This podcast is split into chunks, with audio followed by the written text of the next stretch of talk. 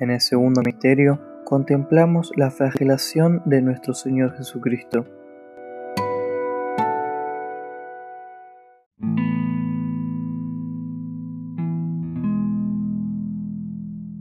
Nos encontramos frente a un Jesús lastimado, maltratado.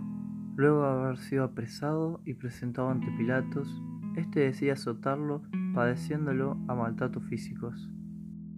Podemos observar cómo Cristo tiene que atravesar esta situación tan dolorosa, causando en él marcas tortuosas y lastimadas. Señor, en este misterio te pedimos por aquellas personas que están padeciendo un sufrimiento físico, principalmente los que están enfrentando esta pandemia con tanta fragilidad en sus cuerpos, estando agobiados y vulnerables. También por aquellos enfermos que luchan hoy mismo para poder mantenerse con vida. Te pedimos tu protección y compañía hacia estas personas y a todos nosotros.